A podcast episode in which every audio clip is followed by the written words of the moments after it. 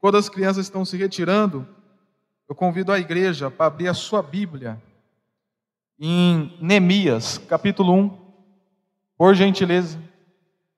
Neemias, capítulo 1.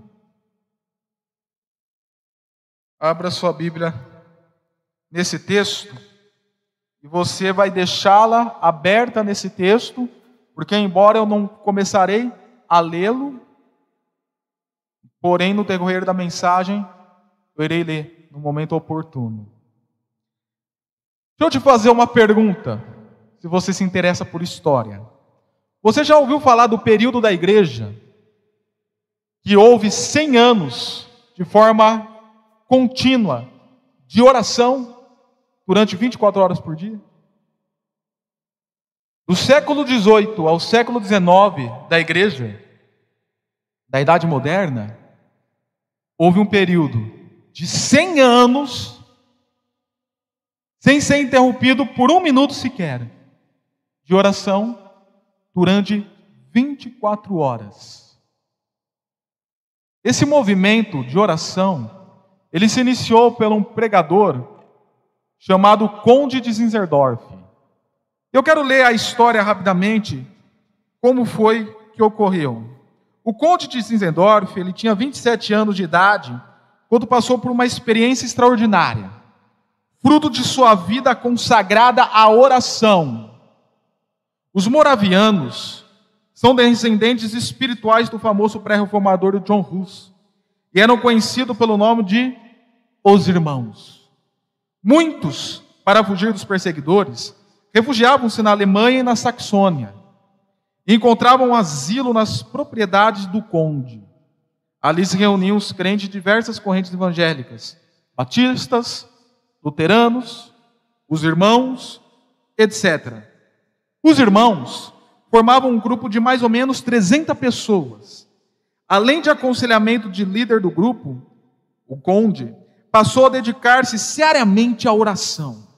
Nas memórias dos moravianos, que foi um, um grupo de missionários, se diz que no dia 16 de julho de 1727, o conde orou com tanto fervor e lágrimas, que foi o princípio das maravilhas ali operadas por Deus. Fizeram então os componentes do grupo um pacto de se reunirem muitas vezes em Rudberg, a fim de orarem. Mas no dia 13 de agosto foi o que aconteceu. 13 de agosto é sábado que vem, é o aniversário da nossa igreja, ok? O Pentecostes dos Moravianos. Um dos seus historiadores assim descreve: Vimos a mão de Deus e as suas maravilhas, e todos estiveram sob a nuvem de nossos pais. A partir daí, as missões moravianas se estenderam por todo o globo terrestre. O historiador Dr. Wernick diz: esta pequena igreja, em 20 anos, trouxe à existência mais missões evangélicas do que qualquer outro período, qualquer outro grupo evangélico fez em dois séculos. Nos primeiros 100 anos de atividade, de 1732 a 1832, os irmãos moráveis obtiveram um impressionante número de 40 mil membros 209 missionários e 41 centros de missões ao redor do mundo. Em 150 anos, enviaram 2.158 missionários no decorrer do mundo. E todo esse movimento se começou com uma aplicação na vida de oração de um grupo que se estendeu por 100 anos. Falando em oração, vamos orar. Senhor, Estamos nesta noite para iniciarmos uma série de mensagens, a qual levará como tema Igreja Multiplicadora. Neste mês que nós comemoramos 15 anos de existência da Igreja Batista da Liberdade, aqui na cidade de Escalvado, nós queremos separar esses domingos de agosto e até mesmo de setembro, para podermos outra vez repensar e refletirmos sobre nossa identidade de ser igreja, em cima dos princípios bíblicos de multiplicação de igrejas que nós podemos ver no livro de Atos, por exemplo. E nesta noite falaremos do primeiro princípio, que é a oração. E que assim nós possamos entender o texto que será exposto a partir deste momento E o tema que nós conseguimos abstrair dele, que é a oração.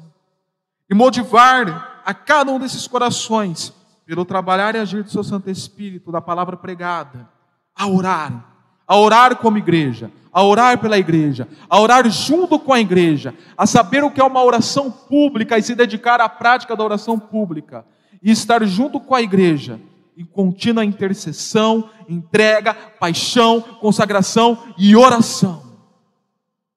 Em nome de Jesus. Amém. Leia junto comigo o versículo 6 de Neemias capítulo 1 neste momento, por gentileza.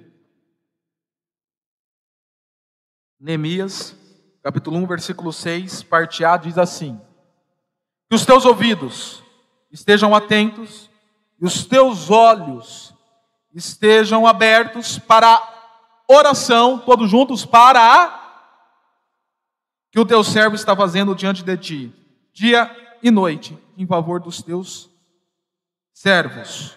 Versículo 8 agora. Lembra-te agora do que disseste a Moisés, teu servo se forem infiéis, eu espalharei entre as nações. Mas se voltarem para mim, obedecerem os meus mandamentos e os puserem em prática, mesmo que vocês estejam espalhados pelos lugares mais distantes debaixo do céu, de lá os reunirei e os trarei para o lugar que escolhi para estabelecer o meu nome. Versículo 10: Estes são os teus servos, o teu povo. Tu os resgataste com o teu grande poder e com o teu grande braço forte. Senhor, que os teus ouvidos estejam atentos a a deste Deus servo e a dos teus servos que têm prazer em temer o teu nome. Neemias, aqui nesse texto, pensando já desde lá do versículo 1, ele, ele, ele se coloca a orar pelo povo, ele se coloca a orar pelo povo do Senhor, ele se coloca a orar pela nação de Israel, pela situação lastimável que, essa, que a nação de Israel se encontrava. Ele estava lá, como nos informa o versículo 1 do capítulo 1, na cidade de Suzã.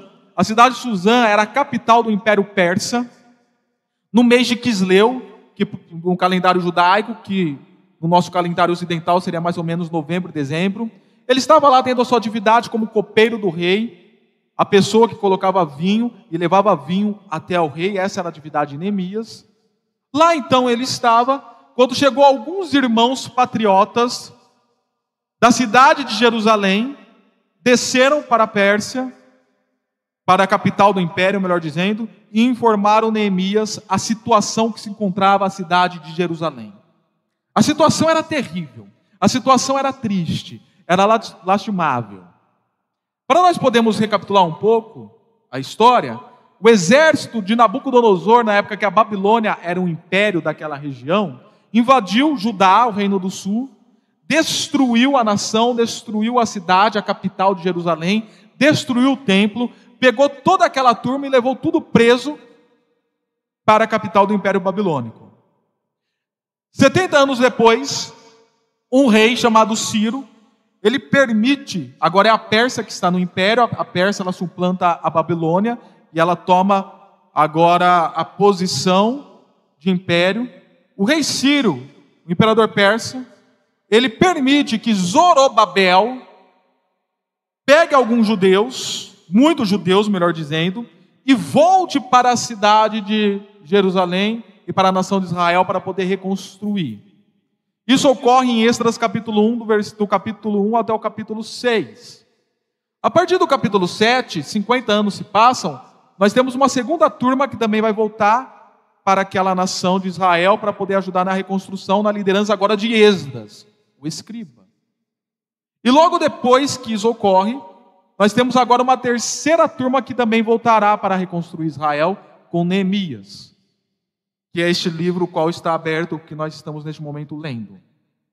Esse livro que também foi escrito por Esdras, ok? Esdras e Neemias foi escrito por Esdras, na Bíblia hebraica é conhecido como Esdras 1 e Esdras 2. E aqui ele usa alguns recortes pessoais de Neemias e coloca neste livro, então é por isso que nós encontramos Neemias falando, falando na primeira pessoa do singular aqui no caso. E aqui nós vemos que nesse tempo de reconstrução, algumas pessoas que tinham ido ou com Zorobabel ou com Esdras para lá, voltou e falou: Neemias, a situação está terrível. Daquela vez que Nabucodonosor invadiu Jerusalém e destruiu, está feio. E quando Neemias ele toma conhecimento desse grande sofrimento e humilhação, conforme nos indica o versículo 3, que estava Israel, o versículo 4 fala que ele se senta, chora, lamenta, jejua e ora. E ora. Pela situação lastimável e de triste, triste notícias que ele recebeu do povo de Deus que passava por Jerusalém. Ponto. Esse é o problema levantado no contexto para nós. Ponto. Agora, pensando em um problema que nós vivemos contemporâneo como igreja, não semelhante, não igual, melhor dizendo, não igual a este, mas um problema que se assemelha, que eu tenho visto, para aquilo que eu quero conversar com vocês hoje, que é sobre a oração pública. Daqui a pouco nós falaremos melhor. O problema que nós vivemos no chamado evangelicalismo brasileiro, onde vem as nossas palavras evangélicos ou evangélico, é que a nossa espiritualidade privada, a nossa espiritualidade privada, ela se sobressai em detrimento da espiritualidade pública. Eu vou explicar para vocês o que eu estou querendo dizer com isso. Mas eu repito: a nossa espiritualidade privada, no evangelicalismo brasileiro, ela se sobressai em detrimento da nossa espiritualidade pública. Nós supervalorizamos como é a nossa vida individual com Deus, em detrimento como é a nossa vida coletiva como igreja buscando ao Senhor.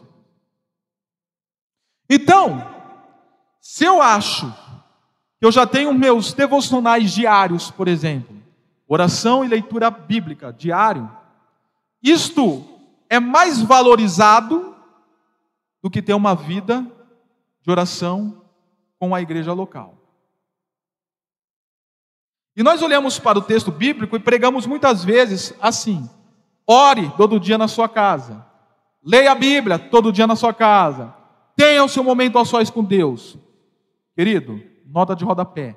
Eu não estou criticando isso. Isso é muito bom. Você tem que orar todo dia na sua casa. Você tem que ter o seu momento privativo com Deus. Você tem que ter ler a Bíblia. Você tem que ter o seu momento a sós com Deus. Mas nós valorizamos isso nas pregações e no dia após dia em nossas vidas, de maneira tal que acabamos negociando o valor da espiritualidade ou da prática da espiritualidade como igreja, juntos, publicamente. Então a valorização da oração privada, ela se sobressai em detrimento da valorização da oração pública, como nós fizemos aqui nesta noite. Vocês viram que nós cantamos e oramos? Cantamos, oramos, em duplas, cantamos, fizemos frases de oração, cantamos, intercedemos pela igreja. Isso foi proposital. Essa liturgia foi construída propositalmente para nós entendermos que a igreja tem que estar junta, não para fazer uma apresentação, mas para, como igreja, estarmos juntos orando e buscando publicamente. E quando nós colocamos essa ênfase na espiritualidade privada em detrimento da espiritualidade pública, algumas questões estarrecedoras começam a se manifestar a nós, como por exemplo, eu peço um pouquinho de paciência dos irmãos agora, que eu esqueci de conectar o meu celular no Data Show. Conectando. Isso daqui é um exemplo de como a nossa espiritualidade privada se sobressai em relação à nossa espiritualidade pública, e isso traz impacto para a vida da reunião da igreja. Vejamos.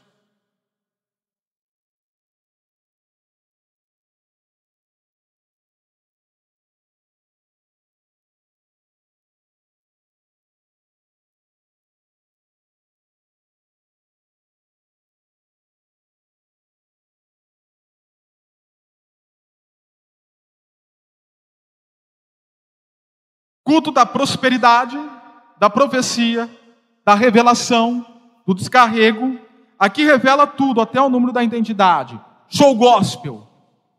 A igreja lota. Porque todas as temáticas, ela é direcionada diretamente ao indivíduo, não à igreja.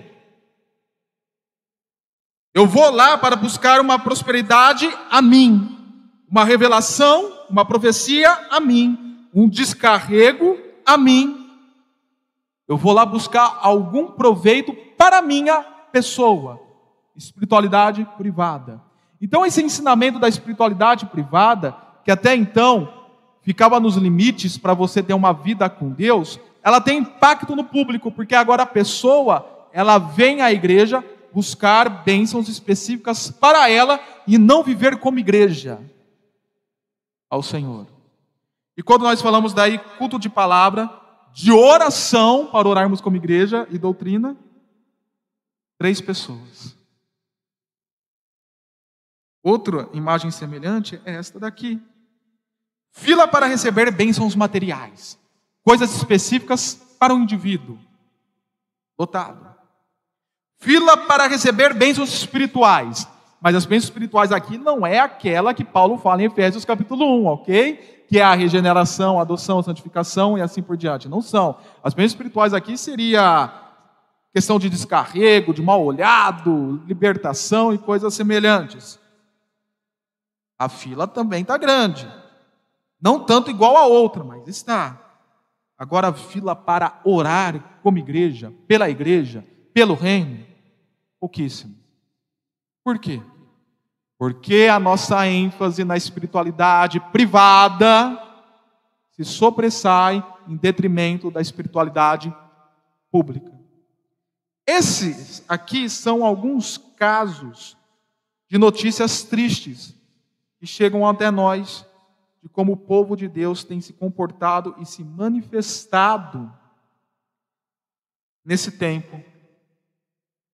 Fora outras. Outras notícias tristes, por exemplo. Já ouviu falar dos desigrejados? Os desigrejados são aqueles que afirmam: não preciso da igreja para ter comunhão com Deus. Eu posso ter a comunhão com Deus na minha casa. Por que ele diz isso? Por causa de um ensinamento, de uma espiritualidade privada que se sobressai em detrimento da espiritualidade pública. Na doutrina reformada, na teologia reformada, nós pensamos da seguinte maneira: o que você ora como igreja, quando você está com a igreja, não é o reflexo do que você é na vida da oração da sua casa. Isso tem que ser o contrário. A sua vida de oração na sua casa tem que ser o reflexo da sua vida de comunhão e oração com a sua igreja. É na igreja que você desenvolve primeiramente uma espiritualidade sadia que vai impactar a sua vida espiritual privada. Mas nós estamos trocando, nós estamos sobressaindo com a espiritualidade privada para querer que ela impacte a espiritualidade pública. E na verdade é o contrário. É publicamente, como igreja, que nós vivemos uma vida de oração que vai nos impactar privativamente, no dia após dia, em nossas casas, em nossos lares, no nosso quarto, aos olhos com Deus. Então, de fato, nós temos visto uma espiritualidade egocêntrica, onde as pessoas elas são extremamente individualistas por questões como essas que foram colocadas e outras. Por exemplo, outro exemplo, melhor dizendo, as músicas que são cantadas na igreja. A maneira que o louvor é ministrado nas igrejas. Feche seus olhos, esqueça da pessoa que está ao seu lado, só você e Deus. Então por que eu estou como igreja? Por que eu estou com a igreja? Que é para eu esquecer da pessoa que está no meu lado, só eu e Deus. Isso não é espiritualidade pública, isso é espiritualidade privada, egocêntrica ego referente. Uma espiritualidade ego referente. Vamos cantar. Lembra, Senhor, juraste o teu amor, e nada pode mudar o que sentes por mim. Lembra, Senhor, e faça outra vez os teus sinais para mim, e saberão que ainda é o mesmo Deus. Oh, tudo bem, isso é abstraído de uns salmos precatório particular do salmista para com o Senhor. porém nós trazemos isso para nível da espiritualidade pública, individualizando aquele momento do nosso relacionamento com Deus. Sendo que a espiritualidade pública é para publicamente buscarmos a Deus juntos. Músicas como essa que nós acabamos de cantar, estamos congregados aqui. Plural. Certamente abençoados também. Há um clima, uma esfera de amor, uma força que se refere ao amor, tá? Que se move entre nós. Vem, Senhor, tua história a escrever através das nossas vidas. Isso é o objetivo da igreja se reunir. Uma espiritualidade, uma oração e uma busca junta como igreja, pública. Então eu ratifico aqui. Eu não estou querendo em algum momento falar, não ore sozinho na sua casa, não busca Deus. Não é isso que eu estou dizendo. Eu estou dizendo que você não pode supervalorizar isso em detrimento da busca ao Senhor com a sua igreja local, publicamente. Então a ênfase que eu quero fazer do primeiro princípio aqui da igreja multiplicadora hoje com vocês é a vida de oração pública. É a vida de oração como igreja. Lá em fevereiro nós falamos da prática de oração individual. Mas agora, hoje, em agosto, eu quero te falar da prática da oração como igreja. E para isso eu quero voltar com vocês para o texto bíblico, onde nós vemos que quando Neemias ele recebe a notícia lastimável da situação do povo de Deus em Israel, ele se põe a orar, a orar pelo povo de Deus, com palavras de adoração, versículo 5, com palavras de confissões de pecado, versículo 6, parte B, e com palavras de intercessão pelo povo de Deus e com o povo de Deus. Versículo 6, parte A, e versículo 8 a 11. Então, baseado nessa história de Neemias, eu quero afirmar algo para os irmãos. Uma igreja multiplicadora, uma igreja multiplicadora, é uma igreja que tem uma espiritualidade contagiante na prática da oração pública. Isto é uma igreja contagiante. Certa vez, alguém afirmou, se eu não me engano foi David Keelan, ele afirmou assim: Você quer atrair as pessoas para a igreja? Você quer atrair as pessoas para a igreja? Atraia a glória de Deus para aquele lugar. Repito, você quer atrair as pessoas para a comunidade? Quer ver o aumento do número, do número de pessoas convertidas verdadeiramente na igreja? Atraia a glória de Deus para aquele lugar. Por quê? Porque a glória de Deus manifestada em nosso meio produz uma espiritualidade contagiante. Aquele livro, Desenvolvimento Natural da Igreja, que inclusive o pastor Daniel também tem e doou para a igreja, que está no gabinete, tem um capítulo que trata sobre isso. Um dos princípios de crescimento de igreja é espiritualidade contagiante. E essa espiritualidade contagiante acontece não com as luzes todas apagadas e chocos de luzes acontecendo no palco. É, tem pessoas que falam isso, nossa, eu sentia aquela igreja, eu gosto de ir naquela igreja, eu tenho uma espiritualidade naquela igreja, porque na hora que apaga a luz e começa aquele jogo de luzes, uau! Que unção que eu sinto. Não, isso não é espiritualidade contagiante. Isso daí são experiências místicas e sentido da vida que você está querendo buscar em outros lugares, mas não é espiritualidade contagiante.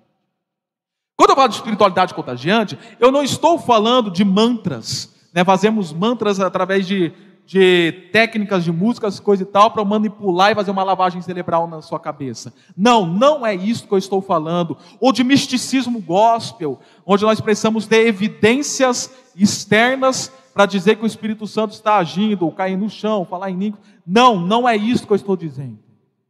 Eu estou falando realmente de uma igreja que está reunida, brigando as Escrituras e orando.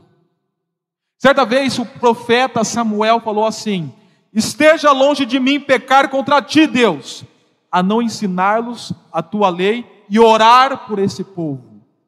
Aqui nós temos os dois princípios da espiritualidade contagiante que nós precisamos aplicar quando estamos como igreja: pregação das Escrituras, oração pública como igreja. Não é só o pastor orando, como se fosse o bispo, o padre que faz a reza e tem um poder maior. Não.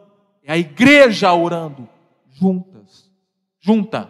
E quando as pessoas se achegam e vê que essa igreja busca, que essa igreja ora, que essa igreja prega, que essa igreja se consagra, junta, aí nós teremos um impacto de uma espiritualidade contagiante na vida daquela pessoa e multiplicaremos discípulos. Isto então é colocado como o primeiro princípio da igreja multiplicadora pela nossa junta de missões nacionais. A oração, mas a oração pública. Então, eu repito, uma igreja multiplicadora é aquela que tem uma espiritualidade contagiante pela prática da oração pública, através de duas investidas.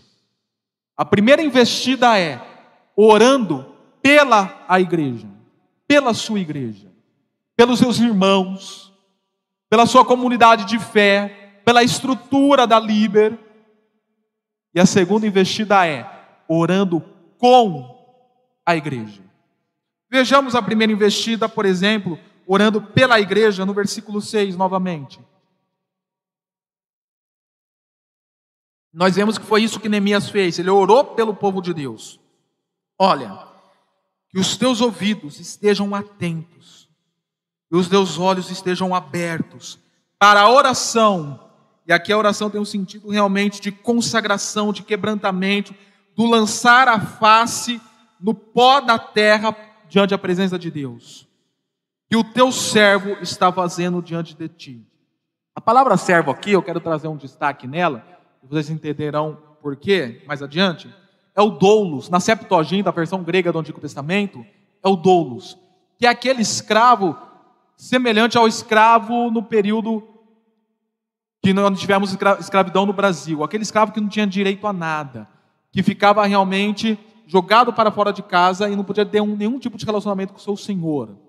Essa palavra que ele traz aqui, que esse servo humilde o seu está fazendo esta oração, dia e noite, em favor dos seus servos, ou seja, dos meus irmãos de Israel, o povo de Israel. Versículo 8: Lembra de agora do que dizeste a Moisés, teu servo.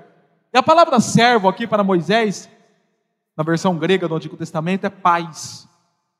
Que é aquele servo que estava dentro de casa que tinha relacionamento com o Senhor.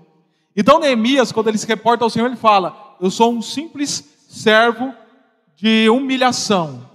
Quando Moisés é algo que tinha relacionamento, alguém que tinha relacionamento com o Senhor, consegue ver o outro a mais do que ele. Isso é muito importante para a espiritualidade pública. Quando você vê seu irmão a mais de você e você abaixo dele para servi-lo. Enfim, aí ele faz aqui uma citação de Deuteronômios capítulo 30, versículo 1 a 5. Se vocês forem infiéis, os espalharei entre as nações. E foi o que aconteceu com Israel com Judá. Eles foram infiéis, adoraram outros deuses, se prostituíram. Então veio a condenação sobre eles, e de fato eles foram espalhados entre as nações. Isso aconteceu conforme a história que eu contei da invasão da Babilônia. Mas, se voltarem para mim, obedecerem aos meus mandamentos e puserem em prática, mesmo que vocês estejam espalhados pelos lugares mais distantes debaixo do céu, de lá os reunirei e os trarei para o lugar que escolhi para estabelecer o meu nome. Isso ocorreu também. Embora eles não tenham se instalado novamente como uma nação, mas eles voltaram para Jerusalém, conforme nos demonstra aqui Esdras Neemias, a história de Esdras Neemias. Mas o interessante aqui é para você ver como é que Neemias ele se aplica a orar pelo povo de Deus, tomando as escrituras como referência a orar por esse povo. E quando nós falamos de orar então pela igreja, pelo povo de Deus, é nesse sentido. Ore pela sua igreja. E quando orar pela sua igreja, ore de uma maneira que esteja alinhado com as escrituras pela sua igreja local.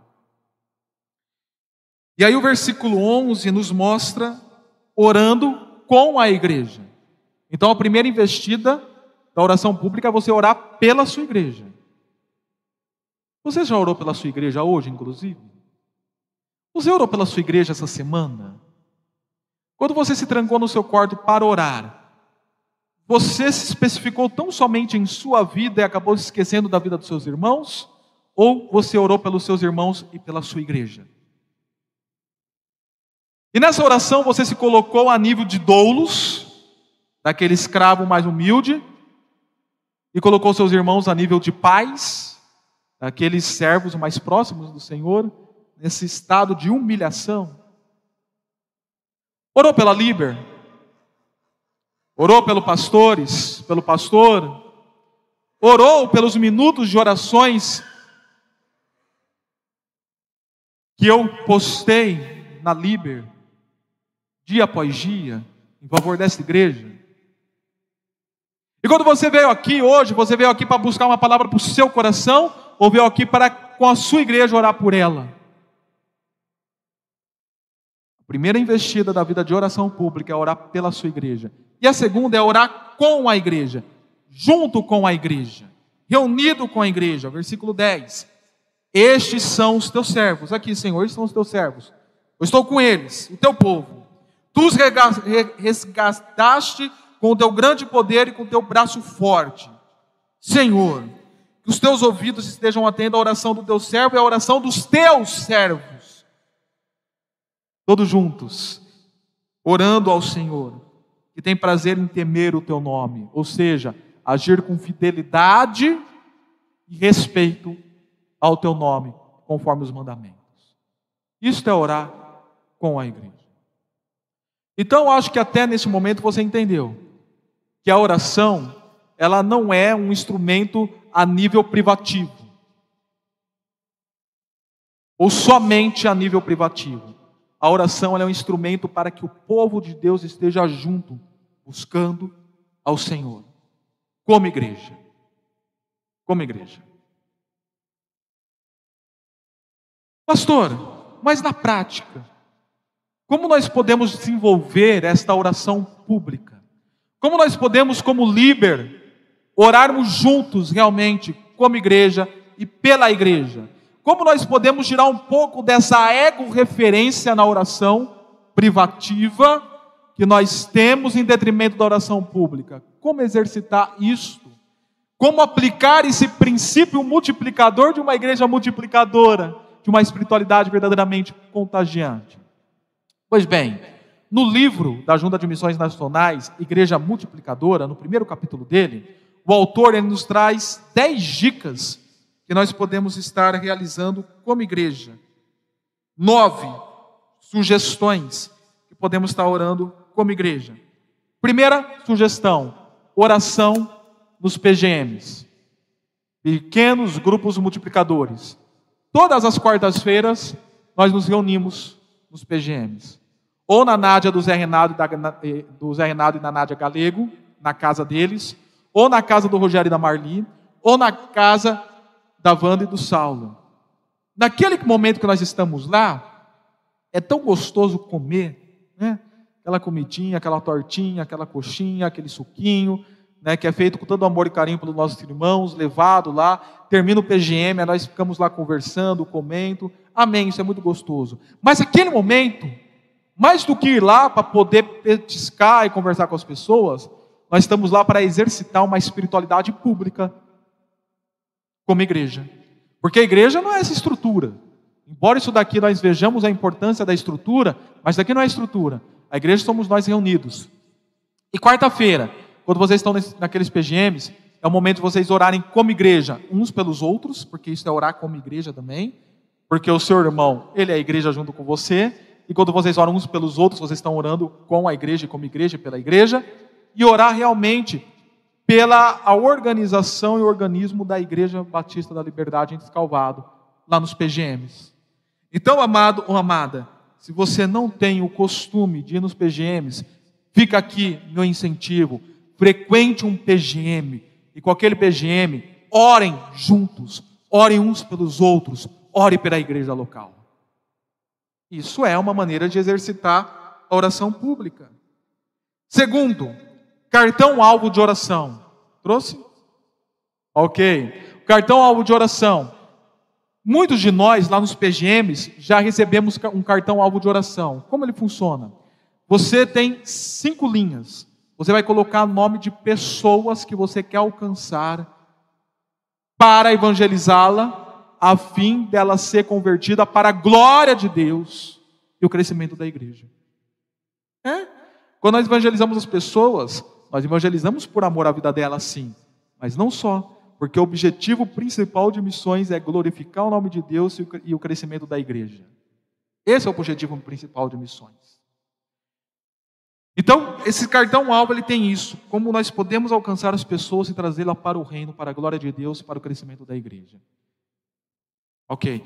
E aí o pastor Miqueias, nas próximas semanas, ele vai trazer esses cartões alvos, alvo de oração, para que vocês estejam preenchendo, investindo na vida dessas pessoas em oração. Então vamos supor, o Miguel, o Ronaldo, o Marculino, a Suzy e o Timóteo não são cristãos. Eu pego, eu coloco o nome dos cinco aqui e começo a orar por ele, por ele, por ela, por ela e por ele, apresentando o nome deles diante de Deus, para que eles venham ser ganhos para o reino de Deus e para o crescimento da igreja local. Terceira sugestão: cultos de oração e vigília. Isso nós fazemos. Os PGM já tem um momento de oração. Antigamente nós tínhamos o culto de oração específico às quartas-feiras, né? E nós temos nossas vigílias. Em março nós tivemos uma vigília. Em setembro nós teremos outra, vigílias de quatro a cinco horas. Né? Lá em março foi na chácara da Cileia, em setembro veremos onde será ainda realizado. Amados, quem foi março naquela vigília? Quem foi em março naquela vigília? Temos aqui, ó, está aqui o pastor Miquel, a Nath, o pastor Daniel, a Suzy também estava. Estava, Suzy? Não, a Suzy não estava, a Suzy estava em outras vezes. É, tinha outras pessoas, a Verinha lá estava.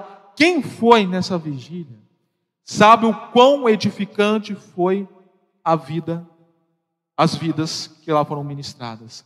Que momento precioso como igreja. E sabe o que foi que me deixou mais impressionado? Foi com o momento que nós estávamos orando juntos, em grupos, conduzidos pelo pastor Daniel. Meu grupo lá teve algumas pessoas, acho que era a Bela, a Laiane, a Cir... não, a Bela não estava no meu grupo. Era a Laiane, a Cirleia, Acho que o Bruno, quando eu vi essas pessoas orando, eu fiquei impactado. Quando eu vi a Bela orando um momento a sós comigo, eu fiquei impactado. Por ver o nível de crescimento espiritual na vida dessas pessoas. Por quê? Pessoas comprometidas com a igreja local e que têm aprendido a desenvolver uma vida com Deus porque estão buscando publicamente com a igreja. Então, quando a igreja tiver vigílias, ou cultos e momentos de oração, participe. Participe. Minha primeira reunião, que eu estive conduzindo como presidente da Ordem dos Pastores aqui da nossa subsecção, a primeira reunião que eu estive conduzindo, que foi na Igreja Batista Nova Canaã, em São Carlos, eu tive um tempo de oração com os pastores. Fizemos lá um circuito de oração. O pastor Daniel estava, né? Você não estava. Estava também? Fizemos um circuito de oração. Na outra reunião, da associação daí, lá na primeira de Araraquara, eu me retirei, que eu precisei resolver uma questão, inclusive com o Marcelo Rateiro, que apareceu aqui né, no vídeo. Tive que ligar para ele para resolver uma questão. Quando eu voltei, alguém falou que o pastor Gilson, de Araraquara, da segunda, pegou e compartilhou e testemunhou o quão foi impactante para ele orar junto com os pastores aquele dia. O pastor Emílio também deu uma palavra sobre isso lá da PIB de Taquaritinga. Irmãos, é muito importante estarmos juntos, reunidos, orando. Então, quando tiver momentos como esse de oração, vigília, aproveite, participe, esteja com a sua igreja orando. Quarto, minuto que impacta e transforma. Esse minuto que impacta e transforma que é uma sugestão aqui do livro, é o que nós fazemos todo dia no grupo da igreja. Todo dia à noite eu não envio lá um motivo de oração, antigamente chamava até minuto de oração, né? agora é só oração. Frases pequenas para que você coloque em oração pela vida da igreja. Por exemplo, ontem, ore pelo crescimento da Liber e pelo culto que prestaremos ao Senhor. Você está orando pela igreja. Quinto, campanhas de oração, como o relógio de 24 horas de oração que algumas igrejas fazem, torre de oração, campanhas semanais de oração de um encontro todo dia, a uma hora na primeira semana do mês. Fizemos isso uma época na nossa igreja, ficamos quatro anos fazendo isto, Toda primeira semana, ou toda a última semana do mês, era a semana da consagração.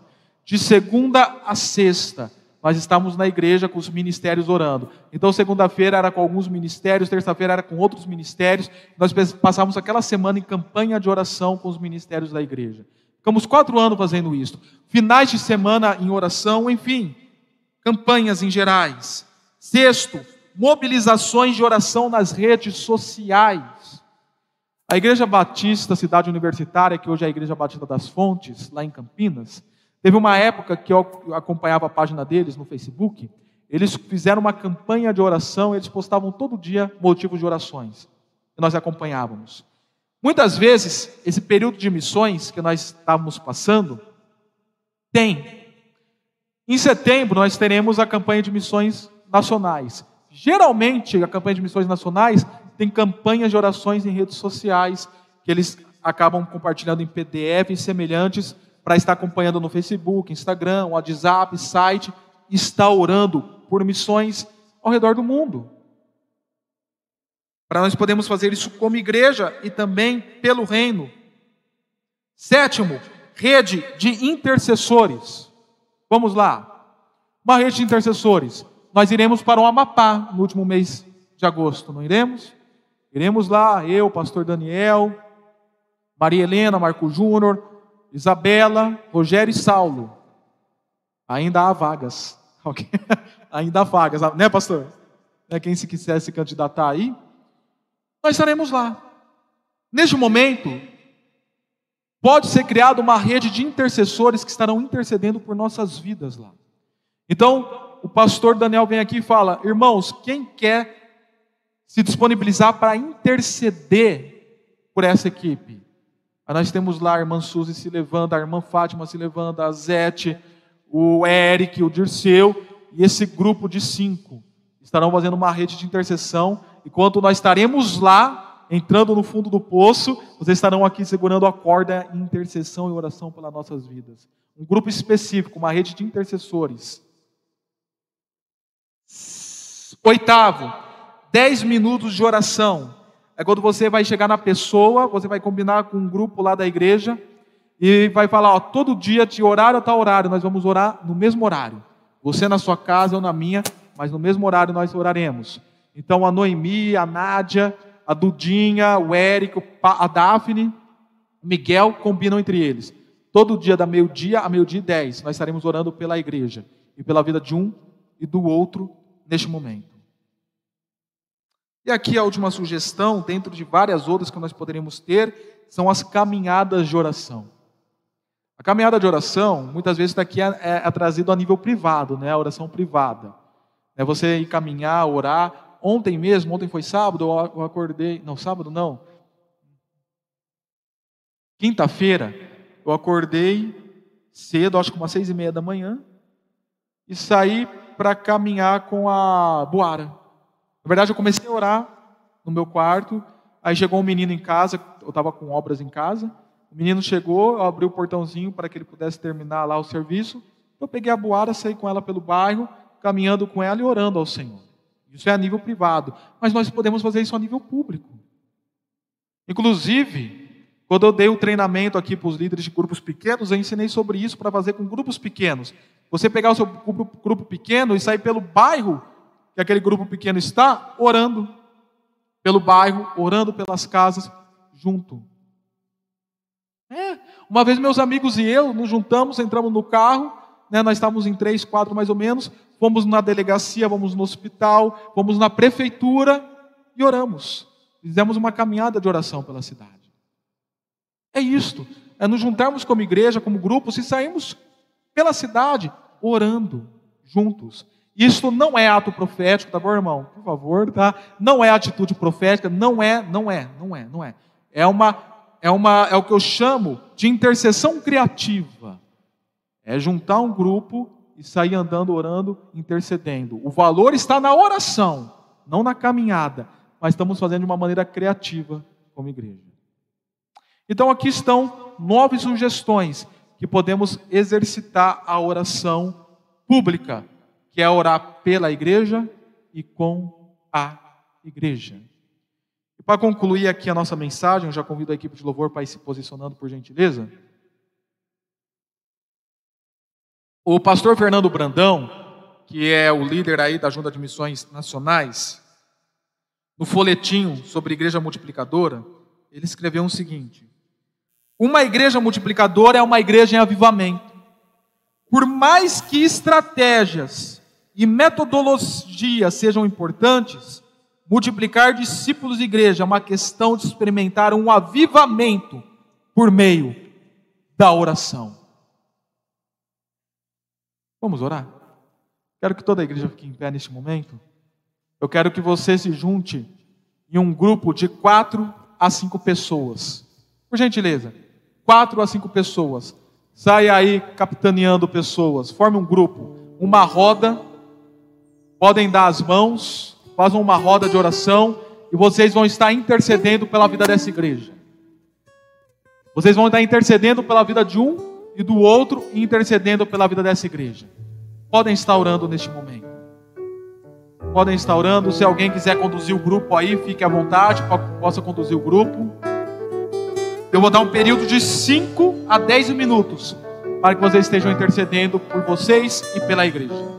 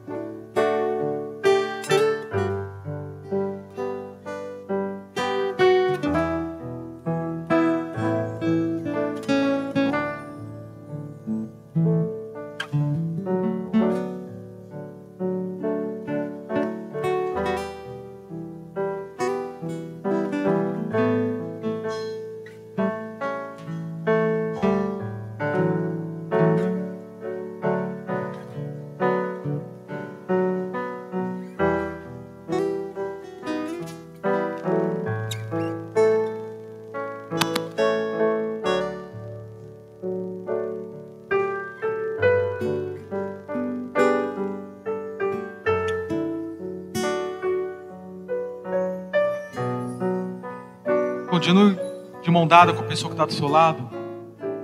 Você já saiu do seu lugar, pega a mão da pessoa que está do seu lado. E juntos vamos cantar esta música. A orarmos, Senhor, encher-nos com teu amor. Vamos orar essa música juntos, como igreja. A orarmos, Senhor, vem encher-nos com teu amor para o mundo agitado esquecer cada dia a tua vida viver. Nossas vidas vem, pois, transformar refrigério pra alma nos dar. E agora com os nossos irmãos nos unimos a Ti em oração. A orarmos, Senhor, encher-nos com Teu amor para o mundo agitado esquecer cada dia a sua vida viver. Nossas vidas vem, pois, transformar refrigério, alma nos dá. E agora com os nossos irmãos nos unimos a Ti em oração. Agora você vai olhar para a pessoa que está do seu lado, vai falar assim para ela: que a graça salvadora do nosso Senhor Jesus Cristo, que o amor de Deus o Pai e a consolação do Espírito Santo esteja sobre ti, sobre mim, sobre nós, desde agora, como para todos sempre, e toda a igreja espalhada pela face da terra, em nome de Jesus. Amém.